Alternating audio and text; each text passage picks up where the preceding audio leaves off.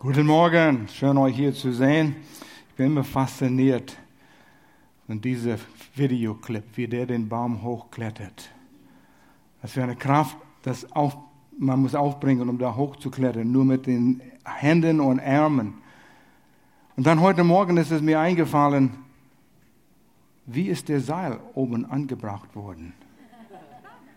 Wer hat das da festgemacht? Große Bäume. Bevor wir in den großen Bäume gehen, möchte ich alle herzlich begrüßen, besonders die, die per Online zuschauen, entweder auf dem Internet oder ein Download oder an einem Campus. Wir sind froh, dass du zugeschaltet hast und dass ihr diesen Gottesdienst mit uns feiern möchten. Und auch alle Anwesende hier. Es ist eine gute Zeit, Gott anzubeten. Bevor ich in den Thema hineingehe, hier will ich ein paar Verse lesen. Heutzutage ist viel Verwirrung über was im Nahen Osten geschieht. Wenn du deine Informationen allein und nur von den Medien bekommst, dann bist du verwirrt, das weiß ich. Was hat Gott zu sagen über das, was geschieht mit Israel, mit Jerusalem? Er hat was gesagt. Hör gut zu, schreib diese Verse auf und lies sie mehrmals diese kommende Woche, um Gottes Sicht mal zu sehen. Jeremia 31, und die Verse 35 bis 38. Und Gott hat was Klares zu sagen durch den Prophet Jeremia.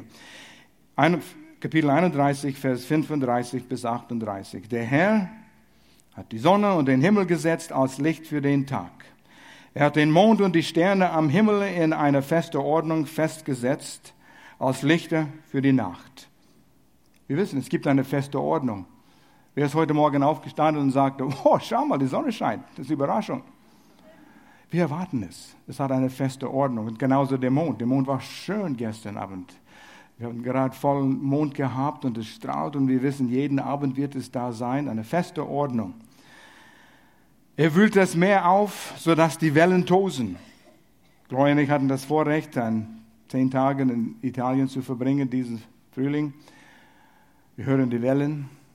Habe gedacht, wie oft, wie viele Wellen sind gekommen seit letztes Jahr, wo wir hier waren. Die Wellen kommen, sie kommen und sie kommen. Eine feste Ordnung. Sein Name lautet Herr der Allmächtige und er spricht. So gewiss diese fest, so gewiss diese feste Ordnung in der Natur bestehen. Genauso gewiss, merkt euch das, so gewiss und so wie sicher die Sonne strahlt, jeden Morgen, Genauso gewiss sorge ich dafür, dass die Nachkommen Israels, die Juden, für alle Zeit mein Volk sein werden. Hast du das gehört? Das musst du nochmals lesen. Lies es zu Hause. Eine, eine ewige Bund hat Gott abgeschlossen. Man könnte darüber predigen hier, aber Vers 37, genauso wenig genauso wenig wie die Spannweite des Himmels ausgemessen werden kann. Die Wissenschaftler, Astronomen entdecken mehr und mehr Galaxien und Sternen. Ständig. Es geht weiter und weiter und weiter. Genauso wenig wie die Spannweite des Himmels ausgemessen werden kann oder die Fundamente der Erde ermessen werden können. Genauso wenig will ich die Nachkommen Israels, die Juden, verstoßen trotz allem, was Israel getan hat. Und es herrscht auch unter Christen hier in Europa, in Deutschland, eine Einstellung, ja, die Juden haben den Messias umgebracht. Gott ist mit sie fertig. Das musst du in Verbindung mit diesem Vers bringen. Gott hat sie nicht verstoßen. Puh. So sicher wie die Sonne und der Mond strahlt. Ich, der Herr, habe gesprochen. Wow. Es kommt die Zeit, spricht der Herr, da wird ganz Jerusalem, ganz Jerusalem wieder für den Herrn aufgebaut werden. Vom Turm Hanael bis ins Ektor, zwei Ecken in den Mauer Jerusalems. Mehr will ich nicht darüber sagen. Holt euch Information direkt aus Gottes Wort. Big Trees, große Bäume. Was sind große Bäume? Jeder von uns hat einen Trieb in sich, groß zu sein. großartig zu sein, oder? Wir wollen die großen Menschen sein. Wir wollen einflussreiche Menschen sein. Wir wollen Menschen auf den anderen schauen. Jeder, der eine musikalische Ader in sich hat, will irgendwann mal auf einer Bühne stehen mit 30.000, 50.000 Menschen und da singen und spielen und die Menschen werden ihm anjubeln und die werden klatschen. Der ist der Größte. Stimmt's? Ja, es stimmt. Guck mich nicht so dumm an. Wir sind alle so. Wir wollen großartig sein. Wir wollen irgendwie, ja, berühmt sein. Aber was bringt es? Wir wollen die Ersten sein. Wir leben in einer Me-First-Generation. Eine Ich zuerst. Und wenn du das nicht glaubst, beobachte dich oder bitte jemand dich zu beobachten, wenn du Auto fährst. Ich habe eine Vorfahrt genommen. Schnell, schnell da rein, bevor er kommt. Ich zuerst. Ich habe es in Pakistan erlebt. das Chaos, das ist eine andere Welt. Wenn zehn Meter Asphalt vor dir im Auto sind, du musst das schnell einnehmen. Du musst es besiegen, sonst besiegt jemand anderes diese zehn Meter Asphalt. Die sind überall. Und wenn ein Bus da nicht reinkommt, da kommen da sechs Motorräder mit sechs Leuten auf den Motorrädern. Es ist chaotisch, aber me first. Dann ist man froh für Ampeln in Deutschland, wenn man zurückkommt. Geh an einem Buffet, sei es in irgendeinem Fest, und dann siehst du, wie ich zuerst herrscht. Ich habe schon gelernt, und viele kennen das, die in der Gemeinde länger sind, wir haben gelernt, vor die gierigen Leute dort anzukommen. Ja. Aber warte, bis der Nachtischbuffet eröffnet ist. Dann schleichen alle schnell heimlich ran, damit niemand sieht, wie, dass man zwei, drei Nachtische mitnimmt. Ja? Wir sind alle so. Das steckt in uns. Unsere gefallene Natur. Me first. Ich zuerst. Ich will der Big Tree sein. Ich will der Schnellste, der Größte. Wir haben einen Leitvers aus Psalm 1 genommen. Hoffnung für alle. Die ersten drei Verse. Glücklich ist, gesegnet ist, wer nicht, zuerst kommt das Negative, was wir nicht tun sollen, wer nicht dem Rat gottlose Menschen folgt. Und unsere Welt ist voll. Schau die Medien an, schalt den Fernseher an, in, Internet, YouTube, überall, Facebook, negativ, negativ, negativ, gottlos. Und wir holen uns Rat. Nicht mit Sünden auf einer Seite steht. Wer nicht mit solchen Leuten zusammensitzt, die über alles Heiligen her herziehen oder spotten, sondern 180 Grad Wende, Kontrast sondern wer Freude hat am Gesetz des Herrn. Beschreibt es mich? Beschreibt es dich? Eine Stunde in Facebook oder eine Stunde in Gottes Wort? Keine Frage, Facebook. Mehr Geschwätz da drin. Freude am Gesetz des Herrn und darüber nachdenkt Tag und Nacht. Hört sich an wie Langeweile und Arbeit bis du anfängst es zu tun. Puh. Wir waren wieder in der Schweiz mit unseren Freunden, wir sind durch den Bergen gefahren und da haben wir die Schweizer Kühe gesehen, ganz nah dran. Zehn Stück oder so waren auf dem Feld, saßen alle, kauten, aber fraßen kein Gras. Ihr wisst, was es ist. Wiederkäuer sinnen darüber nach. Die Nahrung kommt raus. Vers 3. Er ist wie ein Baum, diese große Redwoods in Kalifornien, der wir auf dem Leinwand gesehen haben. Der ist wie ein Baum, der nah am Wasser gepflanzt ist. Das ist nicht so wie die Redwoods, das ist Nordamerika an der Westküste, wo es regnet. Das ist geschrieben von David im Nahen Osten, wo es trocken ist und heiß ist und 50 Grad erreicht und viel Wüste. Gepflanzt an den Wasserbächen der Frucht trägt Jahr für Jahr und dessen Blätter nie verwelken. So will ich sein. Willst du auch so sein? Der Frucht bringt zu seiner Zeit. Nicht austrocknet. Und merkt euch diesen Satz. Was er sich vornimmt, das gelingt. Wow, eine Erfolgsformel. Da ist es. Willst du Erfolg im Leben haben? Privat, im Beruf, mit Beziehungen, Gesundheit und alles, was du tust, hat es uns gegeben. Freude an seinem Wort. Darüber nachsinnen Tag und Nacht. Wow. Ein paar werden das ernst nehmen und es tun und die werden es merken. Viele, das wird noch eine Weile dauern. Was er tut, das gelingt. Das ist ein Big Tree. Das ist ein starker Baum. Big bedeutet klein. Das ist das Thema für heute. Ah, wer will ein kleines Baumchen, ein Bäumchen sein? Ich will ein Baum sein. Ich will groß und stark sein. Aber wir wollen über kleine Bäume sprechen und wir wollen sehen, welche Eigenschaften haben kleine Bäume, bevor sie große Bäume sind. Und es ist sehr wichtig, dass wir das lernen. Nummer eins, ein großer Baum zu werden, muss klein anfangen. Habt ihr das gewusst? Natürlich, das ist normal, das ist logisch. Ein großer Eichenbaum, ein riesiges Ding, da steht ein kleines Schild davor, es ist drauf geschrieben, sicherlich etwa wie alt diesen Baum ist, hunderte von Jahren. Wie hat es angefangen? Ein kleines Nusslein. Ja, so fängt es an. Kleiner Sprossling und wird groß. Es nimmt Zeit. Ein Mann, der kannte den Direktor, Präsident von Harvard University persönlich.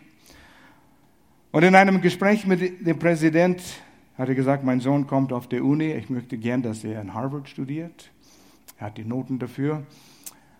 Wir kennen uns schon länger und sicherlich können Sie es so machen, dass mein Sohn das Vierjahresprogramm in zwei Jahren schafft, ja. Und der Präsident sagte, ja, es kommt darauf an, was du willst. Eine Eiche oder ein Kürbis. Kürbis geht schnell. Eiche nimmt Zeit. Es ist uns überlassen, was wollen wir? Ein großer Baum sein, ein Eiche oder sind wir zufrieden mit Kürbis in unserem Leben?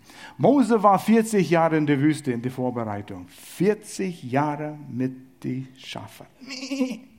Ist alles, was er wusste. Und Wüste. Und dann spricht Gott zu ihm durch einen brennenden Busch. Mose sagt, ich bin zu lange in der Sonne gewesen. Ein Busch brennt, aber verzehrt sich nicht. Und dann eine Stimme kommt aus dem Busch. Ich muss in den Schatten gehen. 40 Jahre lang hat Gott ihn vorbereitet für einen Dienst. Wer ist bereit, so lange zu warten für seinen großen Dienst? Ich will es jetzt haben. I want it now. Paulus, die wenigsten wissen, er war 40 Jahre in der Vorbereitung. 14 Jahre Vorbereitung. Vorbereitungszeit sind so wichtig und wertvoll. Zweitens, erstens, du musst bereit sein, klein anzufangen. Zweitens, du kannst dich selbst nicht befördern. Du kannst nicht selbst sagen, so jetzt will ich, jetzt ist Zeit, dass ich einen großen Dienst habe. Jetzt ist Zeit, dass ich ein, etwas Wichtiges tue. Jetzt ist Zeit, dass Menschen mich an, an, nicht anbeten, aber mich sehen als eine sehr wichtige Person, dass ich Einfluss habe. Du kannst dich selbst nicht fördern. Wenn, dann ist es eine schnelle äh, Hochsteigen und dann einen schnellen Abfall. Wir haben es gesehen, immer wieder, immer wieder, immer wieder. Gottes Beförderungsplan ist anders als das Weltsystem. Unser Weltsystem ist mit Ellbogen.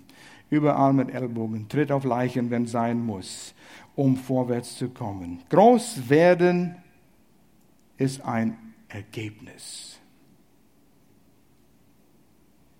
Es ist ein Ergebnis von die Dinge, die du richtig magst, damit du befördert werden kannst.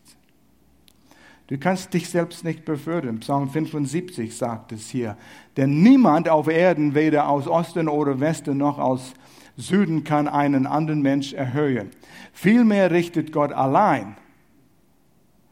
Er entscheidet, wen er erhöht und wen er erniedrigt. Ich denke immer an den im, in, uh, im Alten Testament. Nehemiah, Nebuchadnezzar hat einen Traum gehabt. Daniel hat es ausgelegt. Über die Nationen, Babylon, der Kopf Gold, Medo-Persien, Silber, und dann die Griechen kamen, und dann die Römer aus den Beinen, aus, aus Eisen, die Römer kamen, und dann kam eine Pause, Gemeindezeit, wo wir sind, und dann kommen die zehn Zehe noch, äh, Ton und Eisen. Eine Mischung, aber nicht eine starke Mischung. Europäische Union. Und genauso ist es geworden. Gott setzt ab Gott erhöht, so wie er will, zu seiner Zeit. Er bestimmt es. Er dirigiert die Nationen, setzt die Zeiten und die geografischen äh, Grenzen. Eine eifrige Mutter im Neuen Testament wollte ihre eigenen Söhne befördern. Sie meinte, wenn die Jungs das nicht machen, dann muss ich für sie tun. Wie viel nimmt es, um eine Ehe zu schließen? Mal gute Notizen hier. Ein Mann, eine Jung, äh, äh ein Mann, eine Frau, eine eifrige Schwiegermutter. Nein, das ist ein Witz. Ähm, die Mutter von Jakobus und Johannes wollte, dass ihre Söhne zur linken Seite und rechte Seite sitzen auf dem Thron von Jesus, wenn er sein Reich auf Erden aufbaut. Die haben schon Augen auf den tausendjährigen Reich, wo Jesus regieren wurde, wird. Er wird es noch, aber nicht zu der Zeit. Und sie kam zu Jesus und bat diesen Gefallen. Lesen wir, was Jesus, wie er reagiert hat. Matthäus 20. Hoffnung für alle, Vers 25. Da rief Jesus alle zusammen, alle Jünger, alle zwölf, und sagte, ihr wisst, wie die Großen und Mächtigen dieser Welt ihre Völker unterdrücken.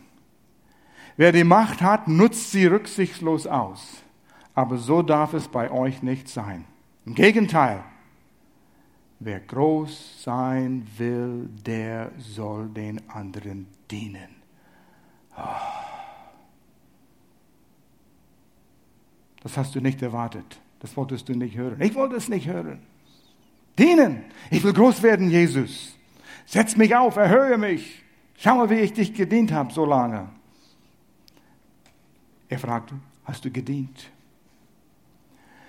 Wenn du sagst, es gefällt mir nicht, nimm einen schwarzen Stift und streich es aus deiner Bibel. Mal sehen, ob es dir hilft. Vers 27, und wer der Erste sein will, der soll sich allen unterordnen.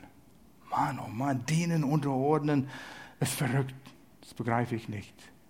Und wir widerstehen es innerlich, auch wenn nicht äußerlich, aber wir widerstehen es und wir wollen es nicht. Wir gehen unseren eigenen Weg und ignorieren es. Und du trägst das Ergebnis davon. Du musst erst bereit sein, anderen zu dienen. Das ist schwer. Und die wenigsten von uns schaffen es. Drittens, Eigenschaften von kleinen Bäumen, die große Bäume werden wollen oder die werden, ist diene, wo du bist. Oh, ich habe das letzte vergessen. Jesus hat gesagt, er kam, Vers 28, denn auch der Menschensohn ist nicht gekommen, um sich bedienen zu lassen. Jesus, er kam, um zu dienen. Er ist der Vorbild und sein Leben als Lösegeld hinzugeben, damit viele Menschen aus der Gewalt des Bösen befreit werden. Jesus ist unser Vorbild. Er kam zu dienen, kam zu dienen. Diene, wo du bist. Das dritte. Wo bist du? Habe nur einen kleinen Dienst. Eine Gemeinde, Nachbarschaft, wo ich arbeite. Bin ich sehr groß. Fang dort an. Diene, wo du arbeitest. Ja, mir gefällt die Arbeit nicht. Mein Chef ist unmöglich. Diene ihm. Lerne zu dienen. Das heißt, kein Waschlappen zu, zu sein, sondern in der Stärke. Demut ist geballte Stärke unter Kontrolle. Zeig deine Stärke, dass du ihm unterordnen kannst in Liebe. Kannst ihm unterstützen. Kannst deinen Chef erhöhen. Puh, Pastor, du redest hier unvernünftige Sachen. Nimm den Beispiel von David. Der Prophet Samuel wurde beauftragt von Gott zu Isai zu gehen, der sieben, acht Söhne hatte, um den nächsten König auszusuchen für Israel. Bis jetzt hatte Israel nur den einen, Saulus, und Gott hat ihn abgesetzt, würde ihm absetzen, und jetzt müsste ein neuen gefunden werden. 1. Samuel Kapitel 16 lesen wir die Geschichte. Samuel ging hin und sagte zu Isai, wo sind deine Söhne? Die kamen alle vor. Und Gott hat zu Samuel gesprochen, wo er jeder einzeln angeschaut hat. Nein, der ist es nicht. Nächste, sicherlich ihm, der ist gut aussehend, groß, stark. Nein, nein, nein, bist der Letzte. Und da sagt Samuel, ja, gibt es nicht ein, ist das alle deine Söhne? Nein, der ist noch einer. Der ist auf dem Feld und hütet die Schafe. Der ist der Kleine. Bring ihn mit. Bring ihn her. Und als Samuel ihn gesehen hatte, sagte er, der ist es. Welcher war das? Der, der die Schafe gehütet hat. Der, der seinen Vater gedient hat. Hast du dir mal die Geschichte gelesen und dir die Frage gestellt, warum war David nicht bei den anderen Brüdern? War er nicht ein Sohn Jesai? Jesse, Isai. Ja. Ich kann mir vorstellen, David hatte gehört, Samuel der Prophet kommt. Ich will auch dabei sein. Wir lesen nichts davon, dass er gemeckert hat, warum kann ich nicht dabei sein? Er diente seinen Vater. Der Diener war es, der erhört wurde. Der Diener den Schaffen. Wenn wir nicht lernen, Autorität zu unterordnen dort, wo wir sind, werden wir nie erhöht werden. Das gilt für deinen Arbeitsplatz. Es kann sein, Gott hat einen besseren Arbeitsplatz für dich. Aber lerne diesen Chef zu dienen aus Liebe, respektvoll, damit Gott dich erhöhen kann. Wenn es nur am Meckern ist, wird, kann Gott dich nicht erhöhen. Autorität zu unterordnen, es kann sein der, bei den Eltern, in der Familie. Haben wir noch einige, die zu Hause wohnen? Ich guck mich nicht an. Ich weiß, wie das war, immer die Eltern sich zu unterordnen. Es war nicht immer einfach. Aber Gott hat die Eltern genau die richtigen Kinder gegeben, um sie zu, an sie zu schleifen, damit sie ihre Kinder und Teenagers für Gott richtig erziehen können. Es geht Hand in Hand. In der Schule, Lehrer ist eine Autoritätsposition. Könnt ihr sie respektieren? Die, die in der Schule sind. Wer ist noch in der Schule? Irgendwann, irgendwie. Oh, eine ganze Menge hier. Es sind noch ein Haufen hier. Kannst du deine Eltern, äh, deine Lehrer respektieren? Nee, nicht den. Hat es nicht verdient. Wer sagt, man muss die Position verdienen, um Respekt zu haben? Und wir nicht lernen, Respekt zu geben, wo Respekt gebührt ist, auch wenn die Eltern, äh, wenn die Lehrer doof sind. Wir haben immer zu unseren Kindern gesagt, du musst den Lehrer respektieren, auch wenn du sie nicht verstehen kannst. Und manchmal waren wir schon ein bisschen verzweifelt über ein paar Lehrer und wussten auch nicht, war das richtig oder nicht, aber du musst sie respektieren. Richtig, Melanie? Das war herzhaft, ja. Und wir haben gesagt, geh du zu den Eltern, äh, äh zu, immer Eltern kommen hoch, geh zu, du zu den Lehrern und bespreche es, wenn du ein Problem hast was nicht verstanden hast, aber respektvoll. Und meistens könnten sie es selber lösen. Sich zu unterordnen ist nicht einfach, die Regierung zu unterordnen. Gott setzt ab und Gott erhebt. Vielleicht lästest du dich, oh, das ist ein Wahljahr, USA, England, Deutschland, Frankreich. Vielleicht lästest du über der Blondie in USA jetzt, ja? Ich kann dir sagen, auch hier, wenn du deine Nachricht nur aus der äh, säkuläre Nachrichten bekommst, da bist du verwirrt und auf dem falschen Weg. Weißt du, was Gott tut? Vorsicht. Wirklich, Vorsicht.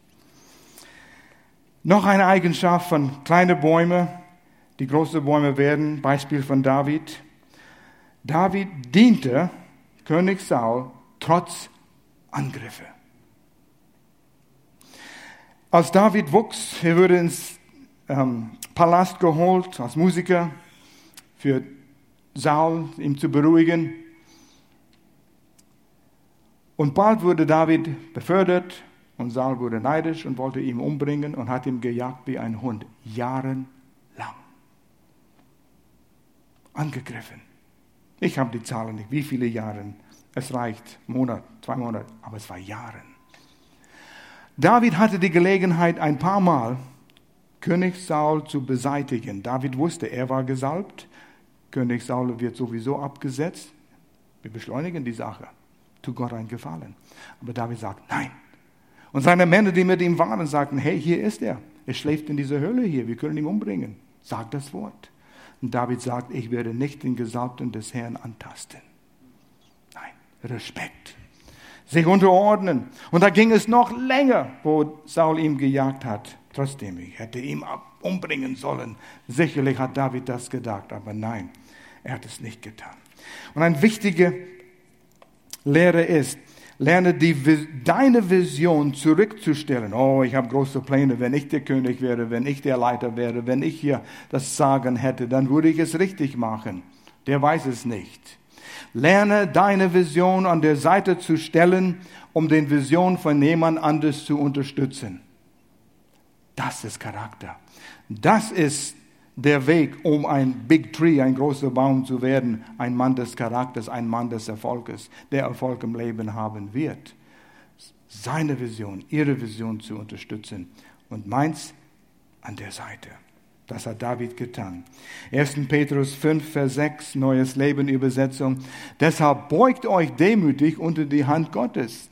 Dann wird er euch ehren, wenn die Zeit dafür gekommen ist. Er bestimmt die Zeit, nicht du. Aber wenn die Zeit richtig ist, dann ist es da. Da hat Gott eine Beförderung für dich. Wenn es nur aus lauter Manipulation, Mecken, Schimpfen, Gott sagt, du bist nicht bereit. Noch einmal um den Berg herum, wie das Volk Israel in der Wüste. Man könnte auch gleich hier sagen, wenn du verletzt worden bist und angegriffen worden bist, bist du groß genug, um zu vergeben? Ich werde im Sommer hier dreimal über das Leben Josefs sprechen. Puh wenn man von Vergeben spricht, da kann man was lernen. Wow. Noch eine Eigenschaft, wie ein kleiner Baum ein großer Baum wird, wie ein Mann stark und stabil wachsen kann, wo deine Blätter nicht verwelken, wenn es heiß wird. David hat sich als Diener gesehen, auch wo er versagt hat, wo er gefallen ist, wo er gesündigt hat. Gott sagte zu David, zähle nicht, wie viele Soldaten, Menschen du im Armee hast. Ich bin deine Stärke. Hab Verlass auf mich, nicht auf deine Armee. David hat trotzdem seine Männerarmee gezählt und Gott sagt, David, du warst mir nicht gehorsam. Du hast gesündigt. Ich habe kein Gefallen an das. Es hätte ihm die König, Königschaft gekostet. Aber David hat Buße getan. In 1. Chronik 21 sagt David, nimm das Schuld deines Knechtes, dein Diener, weg. Hat Buße getan, hat sich immer noch als Gottes Diener gesehen. Nicht einer, der abhaut, oh, jetzt habe ich Mist gebaut, jetzt hau ich ab, Gott, vergess es, ich habe versagt. Und manchmal tun Leute hier in der Gemeinde genau das. Sie haben Gemeinschaft hier, bis sie gefallen sind, gesündigt haben.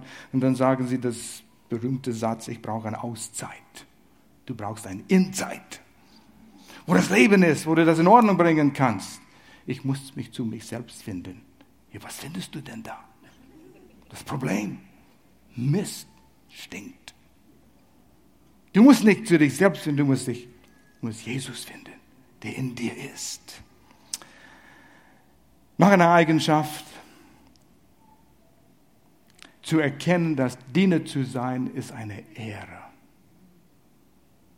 Wir hören das Wort dienen, Knecht, Sklave und wir werfen alles in einem Topf. Und wir denken, es ist mühsam, es ist schwer, es ist hart, es ist schmerzhaft. Seine Sklave zu sein, er muss alles tun, was er will, bla bla bla bla. Diener sein ist was ganz anderes. Und wenn du das nachfolgst, in dem, besonders im Alten Testament, da fängt man an, auch im Neuen Testament, da erkennst du einiges, was gewaltig ist über Diener sein. Wir haben das Lied, das erste Lied. Denn Jesus, du hast mich befreit. Du hast mich befreit. Und da kommt ein, aus Psalm 116, lesen wir das hier, was, was David sagte.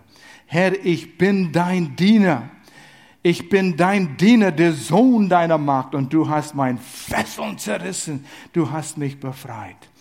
Gott hat David befreit aus einer Situation und die Umstände, ich habe nicht alle Details hier, aber es ist ein, ein Ausbruch aus Dankbarkeit, aus Liebe zu Gott, der ihn befreit hat.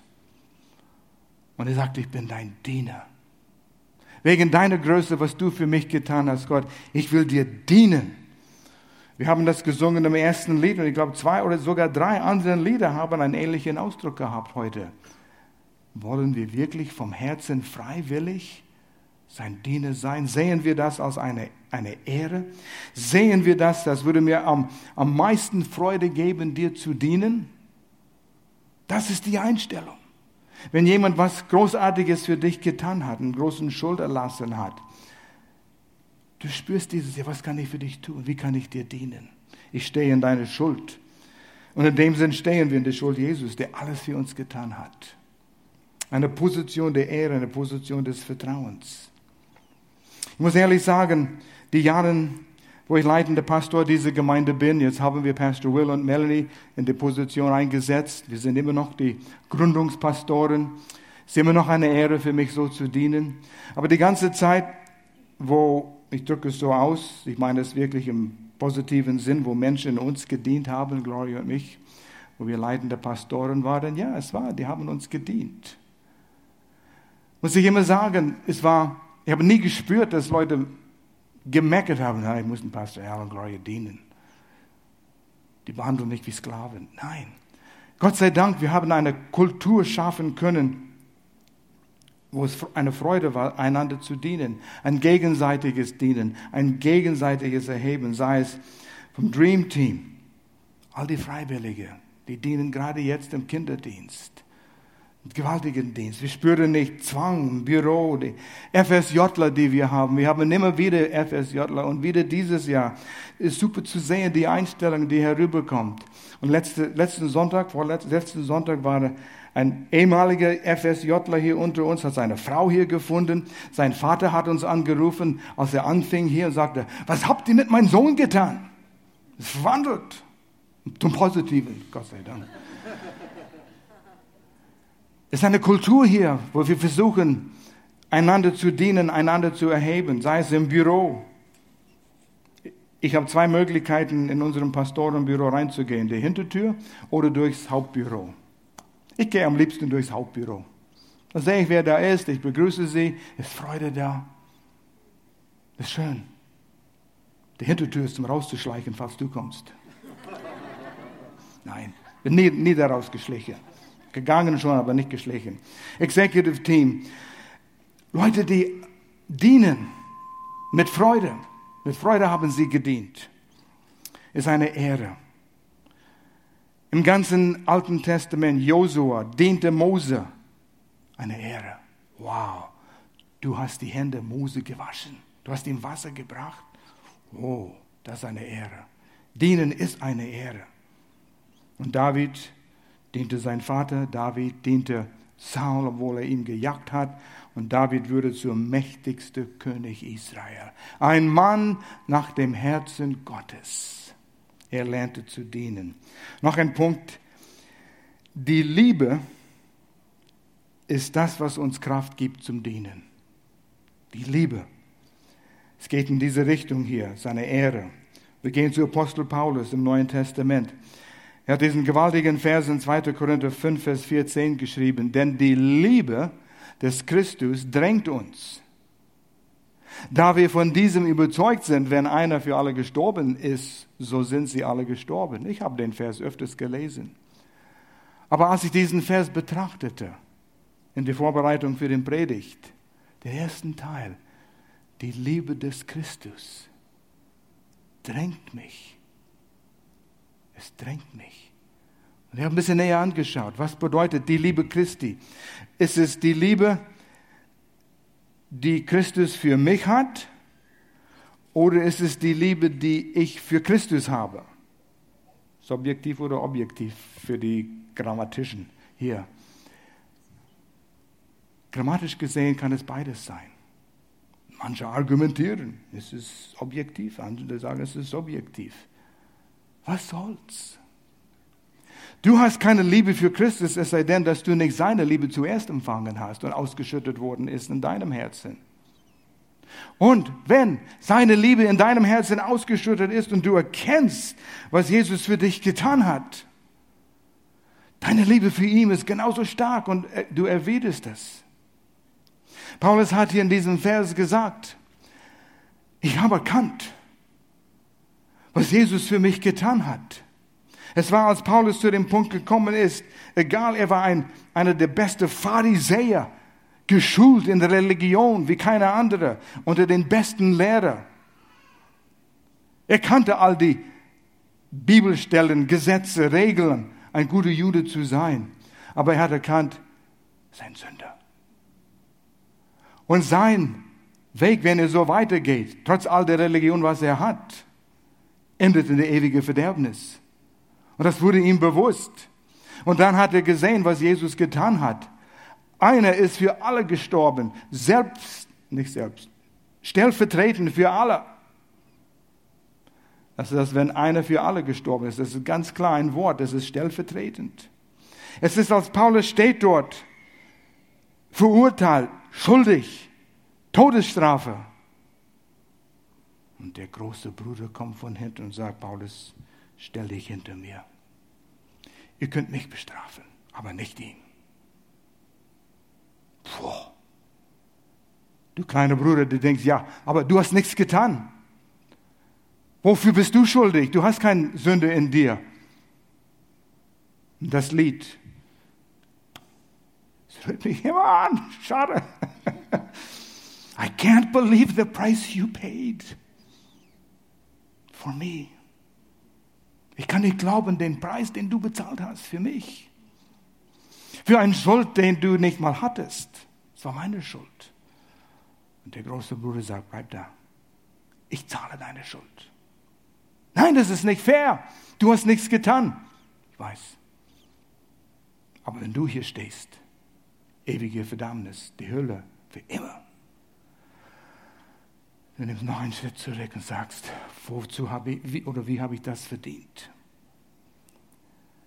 Und so steht Paulus in der, in der Schuld von Jesus für das, was er getan hat. Und es ist hier dieses Drängen, das ist ein Wort, das ist ein bisschen anders als Drängen. Ja, das drängt schon etwas zu tun, die Liebe zu erwidern, aber das ist wie ein, ein eiserner, ich sehe das um seine, seine Brust hier irgendwie. Ich kann nichts anderes. Ich bin gezwungen, dich zu lieben. In einem positiven Art und Wege. Aus der Liebe, Gott, lass mich dir dienen. Es ist als dieses Zwang, Paulus einhält, dass er nicht sein Leben nur für sich selbst lebt. Me first. Solange meine Bedürfnisse befriedigt sind und meine Erwartungen befriedigt sind, so leben die meisten von uns Menschen. Wir sind so beeinflusst von unserer Umwelt. Aber Paulus hat erkannt die Liebe Christi in ihm und was es für ihn getan hat. Und er erwidert diese Liebe. Es ist erstaunlich, was die Liebe ein, wozu die Liebe ein Mensch zwingt ihr die verliebt worden sind. Ihr würdet tausend Kilometer reisen, um bei den Verliebten zu sein. Ein junger Mann hat einen neuen Mofa bekommen. Er sagt, schrieb ein, ein SMS zu seiner Freundin. Ich würde den höchsten Berg für dich klettern, ich würde den tiefsten See für dich schwimmen, ich würde durch die heißeste Wüste äh, queren, um bei dir zu sein. Oh, das klingt gut. Und wenn es nicht regnet, komme ich Freitag vorbei habe einen neuen Mofa. Als Gloria und ich als verliebt waren, waren wir verlobt, wo ich das Auto meines Vaters, ich bin mir nicht sicher, ob wir verlobt waren, noch nicht verheiratet. Kam sie von der Bibelschule, wo wir waren, mitten in Kanada, in die Wüste dort, und nach Vancouver, wo ich wohnte. Und sie war mit einer musikalischen Gruppe. Und sie mussten von Vancouver nach Kelowna, das war so sieben Stunden Fahrt damals habe meinen Vater gebeten, kann ich das Auto ausleihen für einige Tage, nee, ich weiß nicht, fünf Tage oder wie, wie immer. Und äh, bitte? Nur zwei Tage. Es war dann eine Zeit, eine gewisse Zeit. Mein Vater sagt, ja, kannst du es haben. Wir fuhren zusammen im Auto, das war eine Zeit, könnt ihr euch vorstellen, ohne Sitzgürtel. Oh, es war eine Sitzbank. Du konntest rutschen, wenn du zu schnell um die Kurve gingst. Und wir haben SOS-Kurven gemacht. Slip over, Sweetie, schnell rechts und schubum. Das musste man lernen. Heute geht's nicht mit den Sitzen so wie sie sind, da eingeschnallt. Das war, und dann kamen die Beckengürtel, das waren die ersten. Das war toll. Der Arm hier und äh, zoom. In Kelowna lernte ich, dass die Gruppe wollte nach Calgary fahren. Noch weiter. Das ist von Vancouver circa zwölf Stunden Fahrt. Damals. Ich rief meinen Vater an. Dad, ich muss nach Calgary. Ja, aber ich brauche das Auto nächste Woche zum Arbeit fahren. Ja, irgendwie, ich habe mit ihm diskutiert und argument, du findest irgendeinen Weg, aber ich muss nach Calgary. Ich weiß nicht, wie ich das getan habe. Ich denke jetzt, Al, wie könntest du das tun, dein Vaters Auto stehlen von ihm?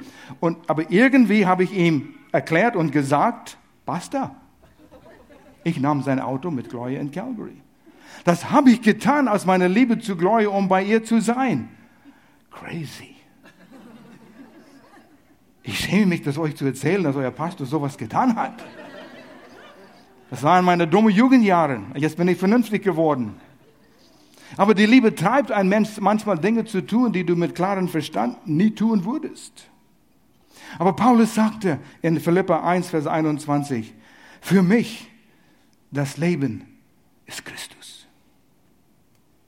Und ich fragte mich diese Woche, kann ich das sagen?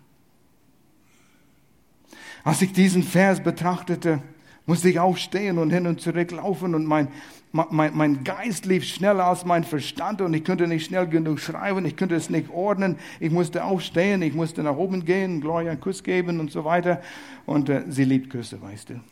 Und es war, es muss erst hineindringen.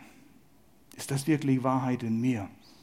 Dass seine Liebe mich so beeinflusst, dass ich meine Liebe ihm erwidere und dann wenn die Liebe in mir ist, es muss raus.